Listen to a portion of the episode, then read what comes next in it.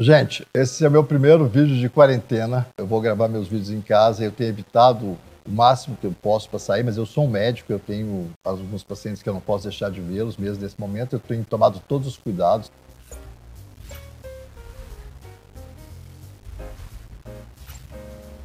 A primeira questão é o seguinte: a melhor forma da gente proteger as pessoas que a gente ama é a nossa quarentena, ok? Guardem isso. Ajudem as pessoas de mais de 60 a acreditarem que elas precisam ficar de quarentena, porque elas têm muita raiva disso. Porque com a medida que a gente envelhece, quanto mais isolado a gente fica, mais sofrido a gente fica. Então elas não gostam disso. Mas a única forma deles sobreviverem ao que vai acontecer no Brasil nos próximos dois meses é exatamente ficando em casa. E para ficar em casa, eu vou dar algumas dicas importantes que eu acho que é, são fundamentais para esse momento. A primeira grande dica é mantenha a sua rotina. A hora de dormir, eu tenho falado, a hora de dormir cedo, não é porque você pode ficar em casa que você vai fazer maratona de Netflix a noite inteira. Não é porque você está em casa que você vai ficar no seu grupo de WhatsApp o tempo todo. Não. Mantenha a sua rotina. Quanto mais cedo você organizar seu sono e as atividades pela manhã, melhor é. Porque quando as pessoas estão de quarentena, o que, que elas pensam? Ah, eu vou ficar a noite inteira vendo televisão. Não, você pode ver durante o dia, gente, não tem mais problema. Mantenha seu sono, a sua sanidade mental nos próximos dois meses vai depender disso tá certo? As pessoas que dormem mal têm ataque de pânico, eu já falei disso. O que acontece com quem tem ataque de pânico? Vai correr para o hospital para poder ver se não está morrendo de coronavírus, porque a primeira sintoma é respiratório. E o que acontece aí contamina do coronavírus e ainda contamina sua mãe, seu avô. Muito cuidado nesse momento. A quarentena é a nossa única salvação, mais do que em qualquer país do mundo. Nós não temos condições de enfrentar essa crise sem a gente pegar o melhor do brasileiro, que é a nossa solidariedade e criatividade. Então, sejamos criativos em casa. Primeira coisa, a rotina. A rotina parece disciplina, parece aquela coisa que nós não gostamos, que é contra tudo samba, carnaval, praia. Não, gente, rotina é uma coisa simples, é acordar, dormir, alimentar, manter os seus. criar as coisas em casa. Uma coisa que a gente está desacostumado, porque a gente terceirizou a nossa casa, a gente sempre tem algum lugar fora que vai, não, vamos aprender a cozinhar, vamos aprender a família a fazer coisas juntas. Né? Assim, acho que para as crianças, elas, os pais ficam com muita dó das crianças que vão ficar fechadas. Com certeza, criança gosta de espaço e criança gosta do mundo social, como nós todos. Mas, nesse momento, a criança pode também se comunicar, ela tem a sua rede de internet. Eu não estou, eu sempre fui muito crítico da rede, mas eu acho que nesse momento a rede é o nosso melhor parceiro para sobreviver a isso. Por quê? A falta de convivência social nos leva também à depressão e, inclusive, à morte. Isso já tem vários estudos anteriores ao corona. Mas são só dois meses. A gente, quando fala de que a solidão isola as pessoas e leva à morte, a gente fala de longos períodos, de pessoas de dois, três, quatro, cinco anos isoladas socialmente, certo? Não é isso. São dois meses. Nesses dois meses, mantenha a rotina, faça atividade física do jeito que der na sua casa. Tem gente dando aula de yoga na TV, você pode montar sua atividade física, ou a família pode fazer junto, né? Ou pessoa que está sozinha, por exemplo, criar sua rotina de atividade física.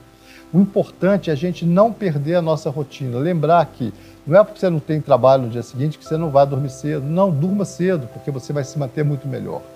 Estimular as crianças que estão em casa a novas atividades. Ah, por exemplo, tem uma coisa bacana que é muito legal até para poder sobreviver, é escrever sobre a rotina, meu diário de quarentena. Eu tenho uma sugestão, isso aí vai depender de cada família, mas outras pessoas, a partir dos 18 anos não tem o menor problema. Tem um livro lindo da literatura mundial, que é o Decameron.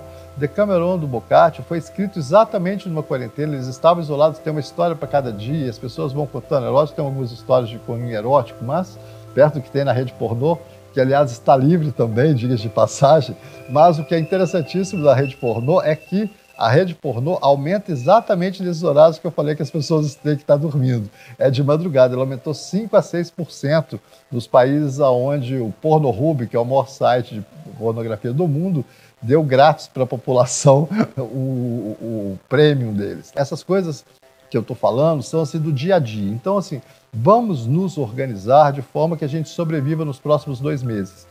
As, provavelmente os supermercados ficam abertos, as farmácias ficam abertas, mas a gente vai ter que se restringir ao máximo ao nosso contato social. O vírus transmite fortemente, ele dura num pedaço de papel quatro dias, ele dura no vidro seis dias, no corrimão ele fica 8 a 12 horas. Qualquer coisa que você encosta, você pode estar pegando, porque as pessoas estão com essa mania de máscara, isso é ridículo. Máscara protege as pessoas que podem receber daquela pessoa que está contaminada ou que estão trabalhando com elas. Não tem porquê, como eu vi no aeroporto de Congonhas segunda-feira, várias, centenas de pessoas com máscaras cirúrgicas caríssimas que os médicos vão precisar delas. Elas não têm por que gastar esse estoque que é necessário para nós da saúde usarmos quando tivermos contato com os pacientes, para passear no, no aeroporto, para ir para o shopping mostrando. É ridículo. Não podemos fazer isso com as máscaras. As máscaras são necessárias para os profissionais de saúde que vão sofrer muito nos próximos dois meses. A gente tem que ajudá-los nesse ponto. A falta de máscara é um dos grandes problemas em vários países. E nós temos esse problema também. Então não usem máscara desnecessariamente, até porque assusta muita gente. Piadinha rápida, todo mundo num bar, de repente entra um cara com mascarado. Aí todo mundo se assusta. Aí o garçom fala assim: não, gente, pode ficar tranquilo, isso é só um assalto. Muito cuidado né, com essas coisas. Outra dica importante da atividade física, assim, o espaço que você tiver em casa, você pode estar fazendo isso. É uma atividade mínima, são meia hora, duas, uma hora e meia, ou dependendo da pessoa, mas meia hora por dia que todo mundo que está de quarentena faça uma atividade física já vai dar uma sensação de bem-estar melhor e ela vai dormir melhor. Já que está todo mundo dentro de casa, né, tentar separar os espaços, né, ter uma certa privacidade onde isso for possível. É lógico que eu estou falando num país onde muitas vezes a gente tem ambientes familiares que são oito pessoas em um cômodo. É muito complicado isso, mas essas oito pessoas vão ter que ser mais criativas ainda, né? Assim, eu não sei, por exemplo, as escolas brasileiras ainda não definiram se elas vão manter as refeições, o espaço que as crianças possam ir e voltar, não sei como é que vai ser isso.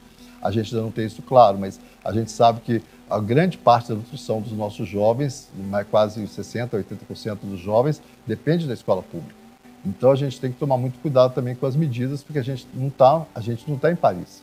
A gente não vai ficar naquelas sacadinhas tocando para todo mundo achar lindo, como tem aparecido na internet. A gente está num país que 80% mora sem saneamento básico, em habitações que não tem lugar de tocar piano na janela e seus vizinhos ficarem te aplaudindo. Então a gente tem que preparar para o Brasil. O Brasil é esse, diverso, cheio de coisas, mas é um país muito criativo e é hora da gente usar a nossa criatividade em casa. E usar a internet para essa criatividade também, mas com aqueles cuidados que eu vou falar no outro vídeo. E aprender com essa experiência. A gente vai aprender uma coisa que a gente corre disso há muito tempo, que é ficar sozinho, pensar na gente. Mas você só vai pensar bem em você se você dormir bem. Todo mundo que dorme mal só pensa coisa ruim. Todos os seus pensamentos depois de 10 da noite, são negativos. Imagina numa época de coisa negativa, você só vai procurar coisa negativa depois desse horário. Né? Assim, eu estou sofrendo, por exemplo, o impacto atualmente de uma coisa que eu falei recente no outro vídeo do Twitter, que é o pior lugar para quem está deprimido. E depois do coronavírus, eu vivo no Twitter, porque eu acho que tem uma, atualização mais rápida do que nas outras redes. Mas a gente tem que tomar muito cuidado. Eu estou tentando me controlar o meu uso de Twitter, porque você não para. Né? A cada minuto chegam novas, novas notícias. Então, assim, né, a gente tem que tomar cuidado com isso. Então é o seguinte: quarentena não é a morte, é a solução, ok? É a solução para a gente e para os nossos entes queridos. E a partir dos 60, não saiam de casa, por favor. Pedem ajuda para qualquer pessoa, porque é muito sério o que pode acontecer com você. Você é de uma faixa de risco muito alta. É muito importante nesse momento a solidariedade. O primeiro grande fator de solidariedade é não sair de casa para não contaminar o próximo. Essa é a nova lei. Eu acho que podia ser um mandamento. Não contamine o próximo. Uh, a segunda é acredite que o corona é uma doença séria, grave e que nós não podemos brincar com ela. Não é gripe.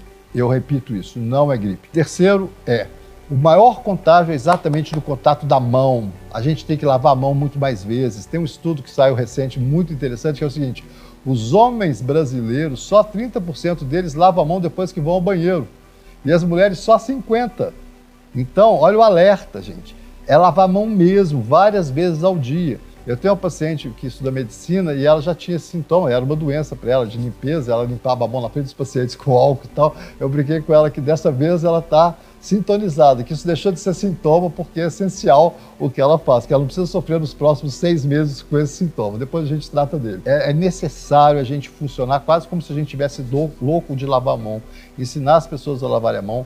E água e sabão lava e mata, tá certo? Não precisa de álcool gel desesperadamente, como as pessoas estão fazendo, e talvez nem de tanto papel higiênico, que essa história é ridícula, o mundo inteiro comprando papel higiênico, mas eu não vou discutir isso hoje. Mas o principal é lave as mãos e tenha uma etiqueta social. Seja solidário com o seu vizinho, com o seu próximo, saia menos de casa, fique em casa, aprenda a viver em casa e aprenda a curtir o que você pode fazer dentro de casa. Crie novas, descubra habilidades, descubra coisas que você pode fazer com a mão. Atividades com a mão, manuais, são fundamentais, jogos são fundamentais. Carta, não precisa você nem comprar o jogo, você tem carta, você pode brincar disso, ou, ou bolinha de gude mesmo, qualquer coisa. A gente tem que ser criativo nesse momento e proteger os nossos filhos. Isso é para todas as famílias brasileiras. As pessoas falam que meu canal é só para classe média. Não é. Eu quero fazer um canal para todo mundo e eu acho que a ideia é essa. Mesmo que você não tenha condições sociais boas, você tem que descobrir dentro das que você pode como proteger você e seus entes queridos e lutar para que o governo forneça os subsídios necessários para isso. Acho que essa é a hora de nós lutarmos para o Brasil voltar a ser um país solidário, o que desde a eleição desse presidente, aliás, desde os últimos anos, não é mais solidário. Aquele Lula terrível brasileiro que fez a Bolsa Família que roubou muito, que as pessoas morreram de medo dele, agora está sendo copiado pelo Donald Trump, que acabou de lançar um plano igual ao Bolsa Família dos Estados Unidos. Então é isso, gente. Aquilo que a gente viveu, que a gente perdeu, está na hora da gente reviver e lutar por uma vida melhor e mais solidária. Essa é a grande lição do coronavírus. Sem solidariedade, nós estamos mortos. E a gente nunca sabe quem vai ser o próximo a morrer. Os links também dos artigos estão na página. A gente não sabe o que vai acontecer.